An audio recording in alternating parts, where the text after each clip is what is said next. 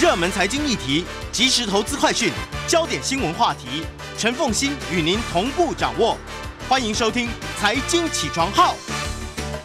欢迎来到财经起床号的节目现场，我是代班主持人尹乃金啊。今天天气呢，明显呢就是好转了啊。呃，从昨天开始呢，台湾的各个地方的已经转变成比较稳定的东北风型的天气了啊。好，我们来看一下呢，今天呢各个地方呢大多是呃多云到晴，然后东半部地区呢呃有局部的短暂雨啊。那大台北呢山区呢是零星的短暂雨。那桃园到云林呢，东南部包含这个蓝屿和绿岛啊，恒春半岛沿海空旷地区，还有澎湖、金门、马祖呢，会有比较强的阵风啊，长浪的即时讯息方面呢，基隆北海岸东半部还有恒春半岛沿海比较容易出现长浪。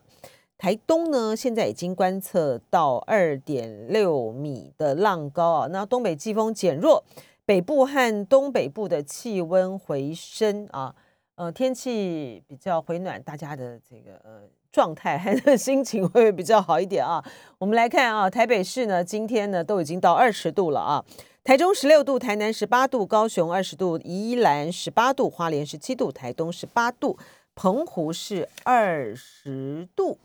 好，我们来看一下，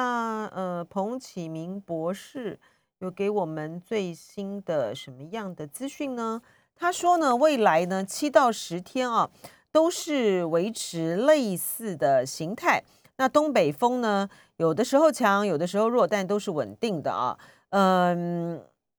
上一波呢是在十一月底到接近十二月初有创下低温的记录，但是呢，冷空气的强度不够啊，还是要靠辐射冷却才能够创这个新的低温。呃，然后呢，十二月下旬啊。比较会有这个冷高压南下到台湾的频率啊，嗯，好，这个是哦，还有这个就是北极震荡的指标上面啊，诶，这个彭博士是说呢，看到显著的偏正啊，表示呢，在极地的冷空气位置呢比较偏北，比较少南下，所以这就是为什么我们最近的天气呢比较暖和的原因。好，我们来看一下欧美股市昨天的表现，在哪里？好，在这里。好，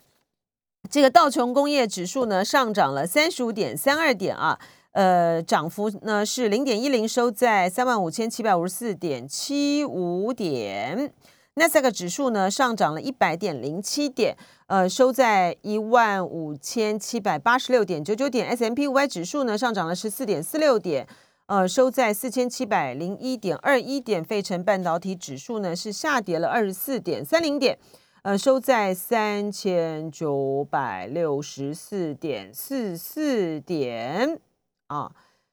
嗯，英国方面，嗯，英国方面呢是收紧了英格兰地区的防疫规定，主要就是针对这个 omicron 的染疫人数增加啊。那这个对于股市有没有什么影响呢？我来看一下，这个对于股市有没有什么影响？哦，小蝶啊，呃，英国的金融时报百种股价指数呢是下跌了二点五点，呃，跌幅是百分之零点零三，收在七千三百三十七点三五点啊。道琼欧洲六百指数呢是下跌了二点八二点。收在四百四十七点三六点，德国法兰克福指数呢是下跌了一百二十六点八五点，收在一万五千六百八十七点零九点。法国巴黎，呃，政商工会指数呢是下跌了五十点八二点，跌幅是百分之零点七二，收在七千零一十四点五七点啊。这个 Omicron 的呃变种病毒呢，因为它的威胁性呢，所以它的传染力是还蛮强的。可它的威胁性呢不这么大啊，它造成呃重症和死亡的例子是少的啊，是低的啊，所以说这使得呃主要的这些股市呢，呃表现呢都是回涨啊，或者是趋于就是平稳啊，而且呢，根据这个辉瑞呢，它公布的实验数据显示，你打三剂疫苗啊，就能够有效的对抗这个 Omicron 的这个。Omicron 的病毒啊，所以说使得旅游概念股呢也冲高啊。那嗯，在这样的情形之下呢，是希望呢能够对于整体的疫情来讲啊，是能够达到一个比较有效的控制啊。可是我们邻近的这个韩国真的是很奇怪啊，呃，它它这疫情呢又又起来了啊，它单日呢已经突破了这个七千例，而且这个重症呢，嗯的几率增加，所以它医院的负荷呢就比较大啊。我们来看一下啊，这个呃原油的市场。呃，纽约原油市场的期货价格呢，收在呃两周来的最高点啊。嗯，因为呢，这个 Omicron 的新冠病毒，它这个变种呢，可能不像大家原来担心的那样会严重的破坏经济啊，所以呢，呃，就提供原油价格支撑力啊。呃，纽纽约市场一月的原油期货呢，上涨了零点三一美元，收在呢每桶呢七十二点三六美元。伦敦。北海布兰特原油二月的期货呢上涨了零点三八美元，收在每桶七十五点八二美元，是连续的第五天上涨，而且是十一月二十五日以来的收盘的最高价啊。呃，期货的部分呢，黄豆的期货啊，芝加哥一月的黄豆期货呢是上涨了十点七五美分，呃，到每普氏尔一点哎一千两百六十一美分啊。贵金属的部分呢，纽约市场的二月黄金期货上涨了零点八零美元，到每盎司一千七百八十五点五零美元。三月的白银期货呢是下跌了零点零九一美元，收在每盎司二十二点四三二美元。三月纽约的铜期货呢上涨了零点零五四美元，收在每盎司四点三九三五美元。然后三月的钯金期货呢上涨了。五点四零美元收在每盎司一千八百五十二点四零美元。好，呃，这个是有关于期货啊，还有股市的这个资讯啊。然后对于呃未来的这个股市期，其实说实在的啊，应该就是已经有呃重大影响，就就是呃因应全球暖化啊，碳中和的这个趋势呢，嗯。像有关于呃绿能啊、电动车呢，这都都是很夯的啊。呃，拜登呢，美国总统拜登呢，在八号也签署了一项行政命令啊，指示联邦政府呢，到二零三五年只能够购买呢零碳排的车辆啊。那他最终的目标呢，是要让所有的联邦机关在二零五零年呢实现碳中和啊。所以呢，白宫呢会花费呢数十亿美元。来扩大呢联邦政府的电动车的车队啊，呃，然后升级政府拥有的或者是租赁的这个建筑啊，要为美国的电力网增加更多的绿电。好，这个消息还蛮重要的啊。另外，我们来看一下啊一些呃重要的财经新闻，我觉得这个讯息非常的重要。待会儿呢，我们。可能要再进一步的请教这个康和投顾的总经理啊黄义婷，就是呢，呃，美国的财政部长耶伦昨天喊出了供应链保护主义啊，嗯，美国呢编列了五百二十亿美元美元预算的晶片法案啊，嗯，这个是这个是不是到底呃要就是到底应不应该做啊？补贴非美国厂商呢，就引起热议。就说基本上呢，美国呢是一个自由主义国家，然后呢，他一天到晚呢在反对呢国家这个补贴。那他最攻击最大的就是对象呢，就是中国大陆啊。他讲中国呢补贴这个国营事业呢，造成这个不公平的这个竞争。但是呢，他的这个呃五百二十亿美元预算的晶片法案，他其实就是在补贴啊啊。那叶叶伦呢进一步的喊出来，就是说。呃，美国对外国供应链的依赖，哈，就证明呢，这造成让美国成为一个容易被打击的弱点，所以呢，他可能要采取类似保护主义的措施，让更多的关键产品呢在国内生产。这个是胡萝卜的部分啊，就是说你补贴是胡萝卜的部分，但它棍子的部分呢，棍子的部分呢杀伤力呢就是大的啊，呃。Intel 的总裁哈在讲，就说不应该补贴像台积电这些外国的这个企业啊。而昨天呢，宣布呢，在台湾投资的英商英特格，他就英特格的这个呃执行长呢，他就不这么的看哈，他就觉得说啊，这个呃罗伊啊，这国际半导体产业协会的主席呢，罗伊呢，他就力挺台积电，他认为呢，这个美华府的编列的这个晶片法案，除了补贴本土的晶片制造商之外，它也该补贴包括台积电和三星在内的这个外商哈。所以呃，美国呢，他叶伦他提出来的这个呃供应链保护主义，它的方向到底是什么？他现在只提出了这样的一个概念啊。那配合的就是他们的晶片法案。那未来会不会有呃棍子的政策出台？是大家要非常这个注意的啊。嗯，现在哈呃已经在美国的这个要求之下啊，呃很多一些牵涉到呃敏感的资通业的系统哈，他们都在美国的这个压力下呢，还是希望你要移出这个大陆。生产啊，到美国去设厂，那接下来的发展会是如何啊？这是我们要特别这个注意的啊。另外呢，嗯，瑞信的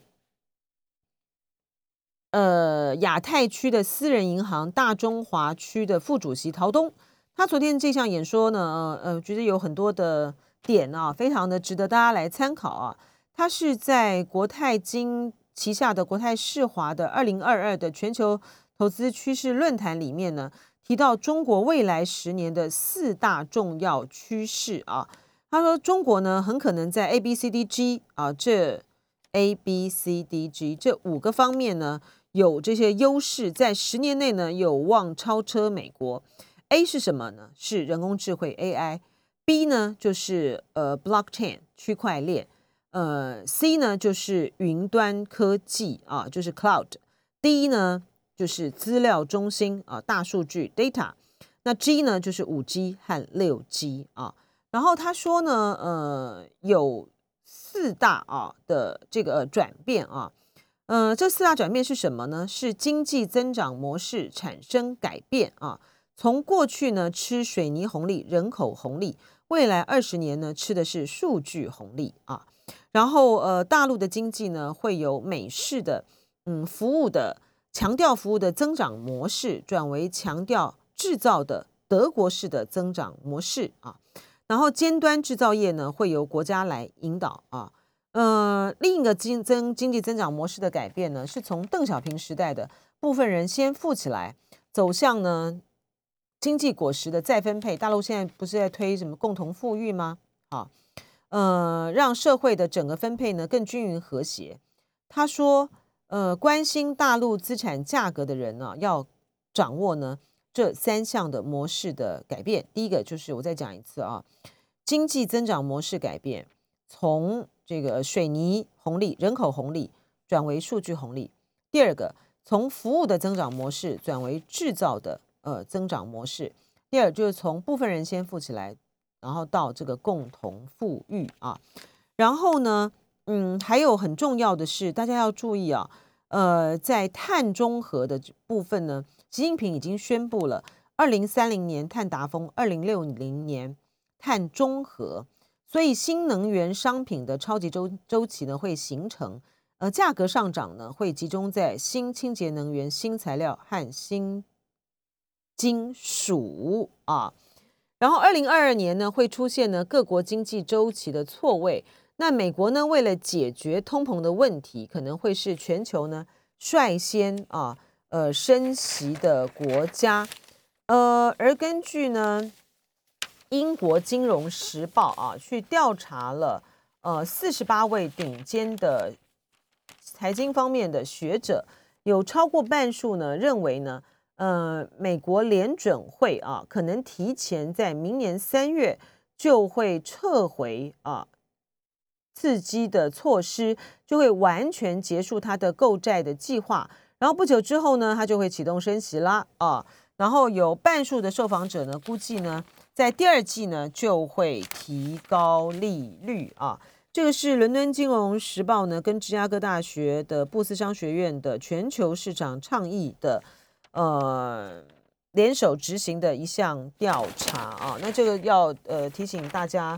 来这个注意啊！另外呢，呃，今天呢，媒体呢都很关注啊，就是嗯，根据呃路透社这是路透社的报道吧？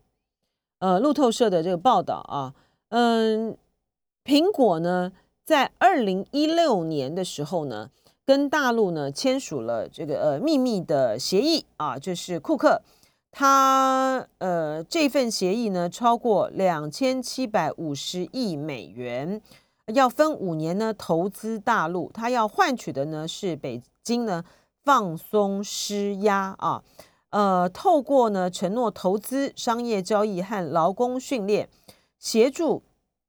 呃大陆呢发展经济和科技上面呢扮演呢就是某种这个关键的角色呢。因为呢，在二零一六年的时候呢，呃，大陆呢瞄准了 iPhone 的这个制造商啊，导致那年呢苹果在大陆销售额呢呃降了百分之十七。那苹果到目前为止还没有针对这项消息呢做出进一步的评论。好，我们要进一段广告，待会儿回到九八新闻台财经起床号的现场，要来进行一周的呃美股。欢迎回到九八新闻台财经起床号的节目现场，我是尹乃金，也欢迎呢大家呃在 YouTube 上面收看我们的直播，还跟大家这个说早安啊，好多朋友都这么的早起啊。然后在现场呢，是我们非常有型的呃这个康和投顾的总经理啊黄义婷黄总，欢迎这个黄总啊。呃，好，我们刚才呢已经先预告了啊，因为呃，叶伦呢昨天喊出来说要美国呢，嗯，好像要来采取这个供应链保护主义啊，是这个会有些什么样的冲击和影响啊？基本上来说的话，其实它的利益是正向，就是说他希望能够让更多的关键的零组件在美国生产，同一时间就是呃解决今年像今年这种供应链瓶颈造成的通膨胀的问题。那呃，之后就是要看它是怎么落实了，因为呃，落实的方法，那目前看起来是要补贴他们的半导体业者。那这这个补贴，呃，最后会是属人还是属地主义，就会是一个很重要的关键。假设是属地主义的话，其实我个人是会比较。呃，认同属地主义的概念，嗯，就是说，只要你是在美国本土生产，你害了本土的劳工，对劳工，对，那这种情况之下的话，不管你是像 Intel、像 AMD 这种美国本土的业者，还是像台积电到美国设厂，我都给你一定的补贴。那这种情况之下的话，呃，其实对大家相对来说都是好的，嗯，就是说美国的就业会。呃，更稳定，然后也会有磁吸效应，让更多的海外业者愿意到美国去设厂，而且让美国比较安心的时候，大家是不是比较不那么的倒霉？是是，那对啊，那乱挥棒啊。假设他们选择的是熟人主义，也就是说，呃，只有哦美国的。真正设在美国的业者，嗯，那在美国设的工厂，他才给予补贴的话，那基本上就会有一个排斥效应，就是会让原先哦打算哦脱离中国，然后转进美国设厂的海外公司去有一个却步，因为它的诱因下降了。所以如果从一个大的方面来看，或者说大的战略思考来说的话，其实。哦，反正属地主义是更有利，但目前来说这只是一个议题啊，还没有看到更详细的一个补贴方案出出台，所以还有待去评估。是，其实，在川普的时候呢，他就对这个美国的这些传统的已经流失的这个制造业，他也就喊出来，就是啊，你们回到美国来投资啊，是，像比如说大汽车厂啊，他们就是在墨西哥怎么样回来，但不产生作用啊。那反正可是这一次，可是为什么这一次在这个半导体的这个部分？看起来其实是这些呃，你看像台积电也去设厂了哈，是呃，三星也去设厂了，大家都必须要去听话，是因为它背后你如果不你如果不听话的话，我会寄出什么样的呃手段来去对付你吗？基本上，他原来的做法就是说，呃，他针对呃陆大陆生产的的供应商，然后去提高它的关税嘛，那也就是说会。迫使这些业者去离开中国大陆。那假设他又给予更多诱因呢？例如像是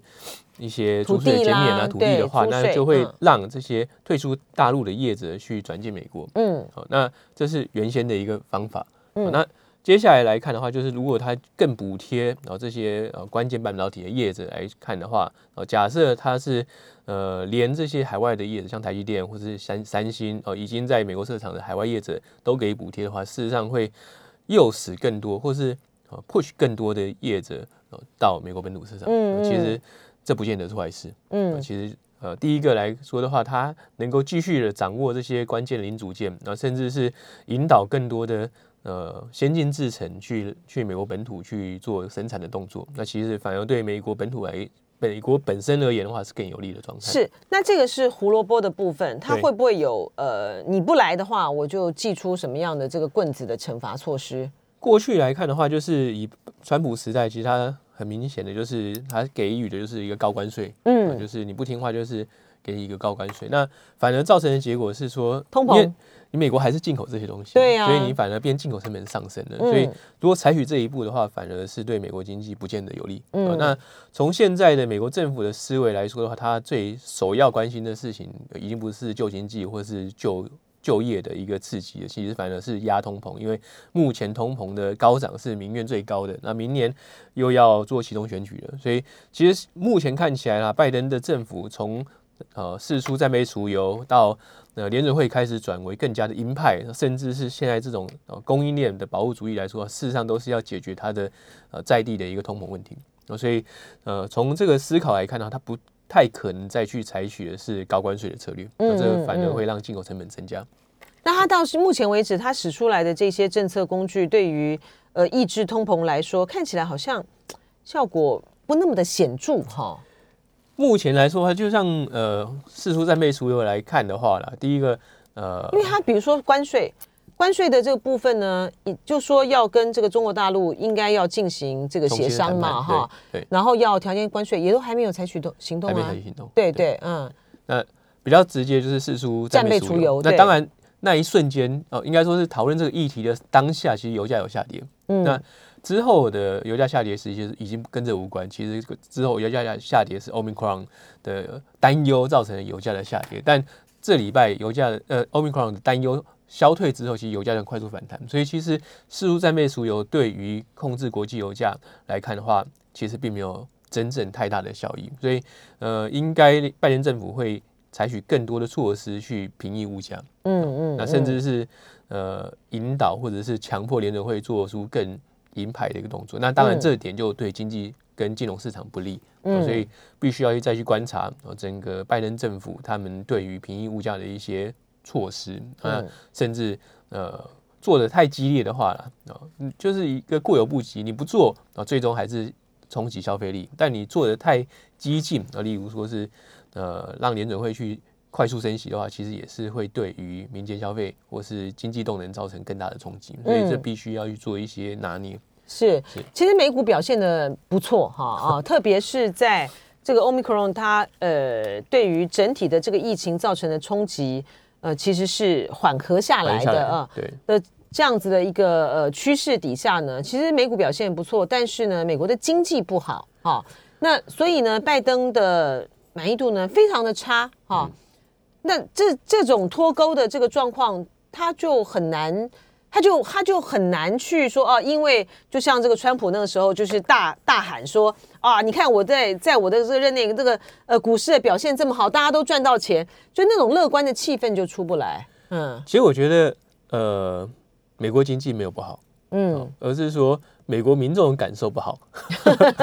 就是如果我们看这样讲还蛮有意思的。对，就是看昨天呃所公布的职缺的数据来看呢，其实职职缺还是非常非常的高，嗯，非常非常的多，代表代表是厂商还是缺人那所以只要有意愿去工作的民众，基本上应该都找到工作。那现在反而是民众不愿意去工作，所以说还是因为在这个疫情时候的这个补贴。还是是补贴补贴已经结束了，第一个补贴已经结束了哦，但是大家还是不想回到还是不想回到职场来说的话，第一个就是在疫情期间有呃相当多的民众很热衷炒炒股票或者炒作其他的一些资产啊，那资产的膨膨胀就带来的一个是呃消费能力的增长，所以它不见得有这么急迫的是需要去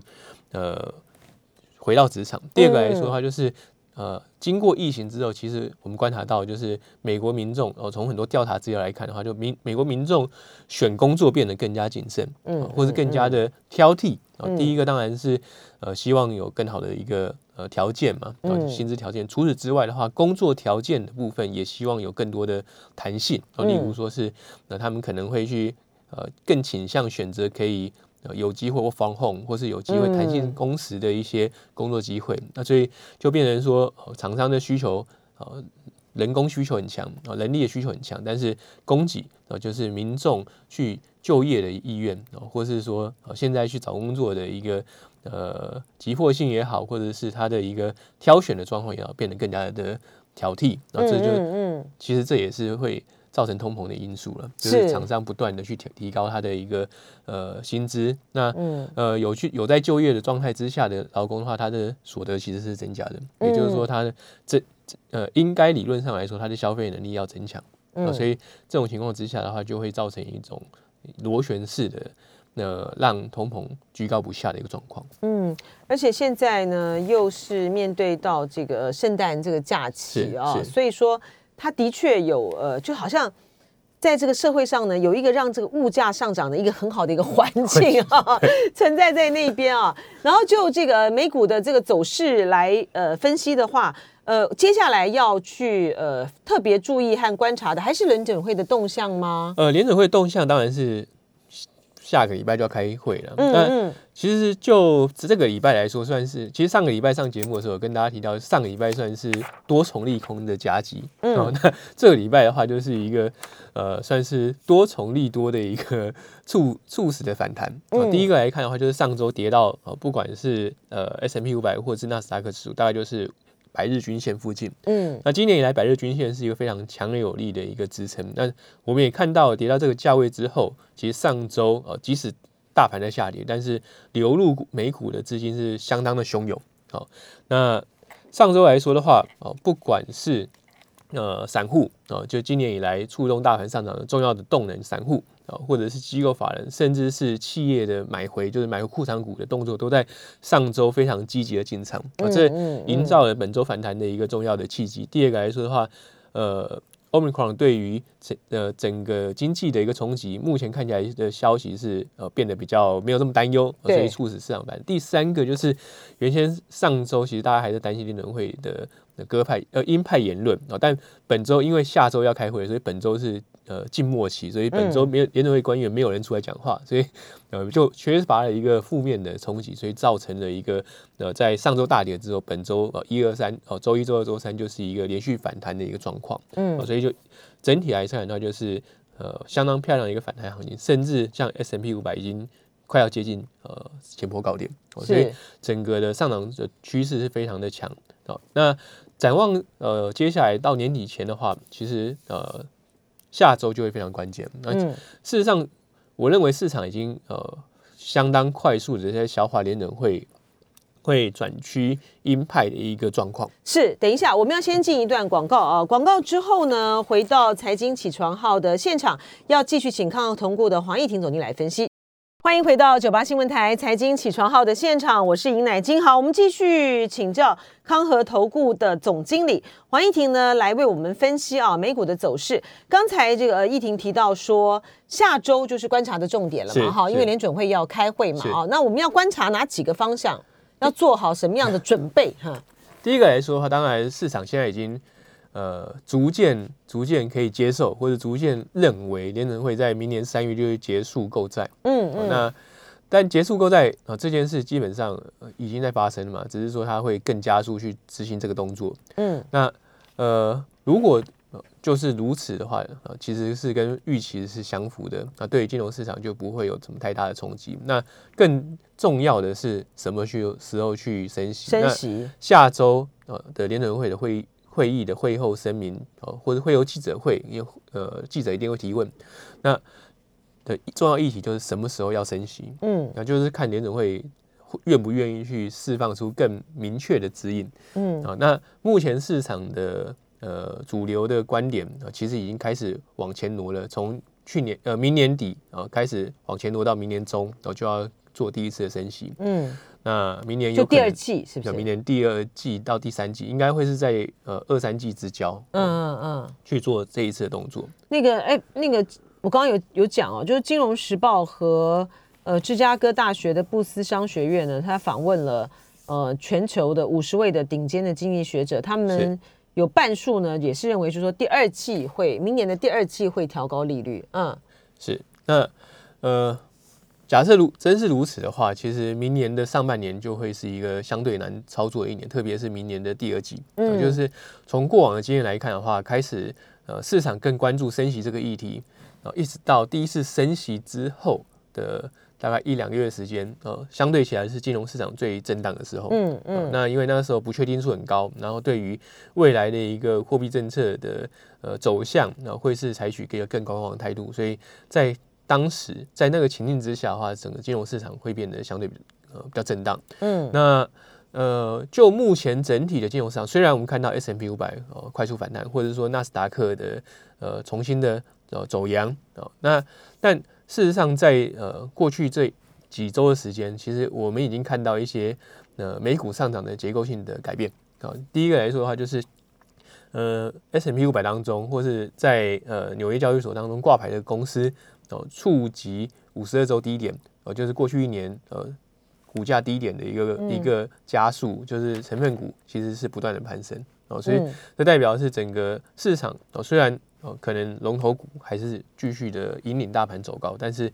一些表现比较弱势的个股，其实它是表现更弱势。那另外一个来说的话，就是我们虽然看到说纳斯达克或是呃纳斯达克一百哦出现了很明显的反弹，但是呃如果去更拆解来看的话，就是很多哦没有获利能力的科技股哦，其实它的表现是非常非常差哦，就是不断的走低。那同一时间的话，就今年以来很多的一些 IPO 的案子啊，其实曾经很很火热，但呃很多 IPO 的案子现在也跌破了呃跌破了发行价，甚至离发行价啊跌了超过十个百分点哦，也就是说这些过去享有高估值、高本益比的一些。呃，也许获利能力没有这么好的公司，现在已经开始逐渐被呃投资人或市场所摒弃。嗯，那这种情境之下的话，接下来要怎么去做选择呢？其实很重要，就是说，呃，更重要的是呃，什么情况之下，或者什么样的公司在呃接下来环境当中可能会受到投资人青睐？啊，这是投资人呃现在必须要去思考的，就是呃。过去大水满溢的时代，就是呃，或是说，在过去这一年半的时间，反正不管怎么样，大家都认为说联准会一定会救市，但是现在联准会的态度已经转变了嘛，所以你就必须要去做，呃，已经不是随便设备掉都会中的情况，就是说你必须要去做选股上的一些差距啊，或是产至少在产业的选择上的话，哦，或是投资的类型上的话，必须要去做一些改变啊，例如像是一样是科技股，好，那你可能。呃，过去大家会去呃去猜一些呃题材，然后去去选择一些新创公司或是刚上市的公司，是希望说能他们能够享有更大的赔比，带来更大的股价上涨。但呃接下来的情景，可能大家选择是一样是看好科技的长期发展没有错，但是你选择的话，可能要去选择是已经确定有呃可以。获利的商业模式的公司，甚至是说在产业当中具有相当领导个地位的公司，那其实这种情况之下，就会让资金更集中在有获利能力的大型科技股当中。这是第一点。第二个来说的话，就是呃，既然呃市场的主流论点是呃货币政策要紧缩，呃利率可能会走升，所以这种情况之下的话，大家可能就会去摒弃高本一比呃太贵的股票，而是去呃寻找啊。偏低啊，价格偏低的股票，嗯，或者价价格偏低的类股族群。那以产业类股来说，它目前本益比最低的是能源股，嗯，其实毫不意外啊，就是能源股，呃，去年受到了疫情的冲击，造成获利的大冲击之后呢，曾经重挫嘛。那今年当然随着呃油价的反弹，哦，但整体来说的话，它的本益比还是一个偏低的状况，是很明显低于 S M P 五百，嗯，那。